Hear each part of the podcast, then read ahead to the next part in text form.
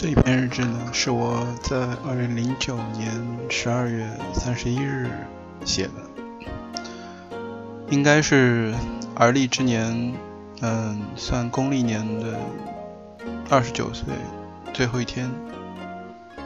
那标题我当时写的就是十二月三十一日。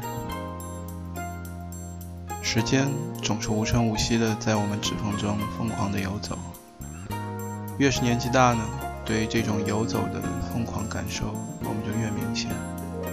前两天看了一部片子《回到十七岁》，不知道应该算是励志还是青春剧，反正就这么着了。有个熟女，有个帅哥。自己当时也是在想，如果我也有一个机会回到十七岁，那会是什么样的？想了一会儿，没有想出来答案。我想说的是。年龄是很重要，可是人生轨迹的成功与否，最重要的应该还是人脉、背景、机遇和点点，嗯，或者是很多的运气。年龄至多在于你长跑的时间，可是不会在本质上改变你跑步的数字。上海的这个冬天格外的寒冷，晚上在马路上呼出白色的气息，晚上带着囡囡。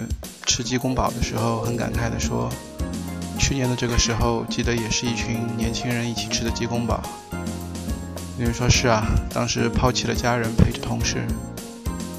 还记得在那个不大的鸡公煲，三十来个人，团团的坐着，也许旁边还有一些个别的散单。我慷慨激昂地说：“二零零九年，我们只要好好干，如果还不能让诸位赚到钱，我他妈就是条狗。”这句话的原版好像也是一个姓于的说的。当时他说完，老实讲，我在心里边是笑怕了的。但不知道是出于对他这种近乎可爱、直白的敬佩，还是憧憬，我自己居然也用上了。妞妞问我：“那你做到了吗？”我看着他悠悠地说：“你看我现在的境遇，不就惨得像条狗一样吗？三十岁了，无婚无子无存款，失业。”大概说的太动容，妞妞都情不自禁地露出了安慰我的眼神。想起了前面几天在七天的那一段生活，至少那段生活还是从很多角度打击了我不可一世的骄横幼稚心态。尤其是麦卡结束以后，我一直在思考：六个人两天两千五百不到的销售额，难道我们就值这么多吗？我想那一刻的我，真的是迷茫的乱七八糟。今天坐在马桶上才慢慢想通，真的，别太把自己当回事儿，没有什么厉害不厉害，大多数的人其实都差不多。所谓的成功，其实并不是比谁能够做得好，做出色多少事情，也许只是比谁能少犯错误而已。人这一辈子，如果你真的想成功，真的是需要所谓的贵人。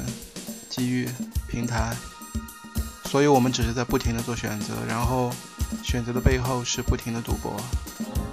大多数的道理，也许我们很早都已经知道了，可是总是在经历以后，我们才会体会的更深。也许这就是人生最奇妙的一种经历的过程吧。又是一个跨年，步入三岁的跨年，步入婚姻的跨年。积极的向前看吧，过去的既然都已经过去了，唯有执着的昂首向前。我不知道什么是所谓的成功，但必须清楚的知道，那只是一种感觉，是一种可遇不可求的感觉。所以在这个跨年，我希望自己的2010年，它一定是一个认真度过每一天的2010年，一定是一个能让我爱的人幸福的二零一零年。幸福是什么？幸福就是别人看到你脸上会荡漾出笑容的那缕阳光。加油！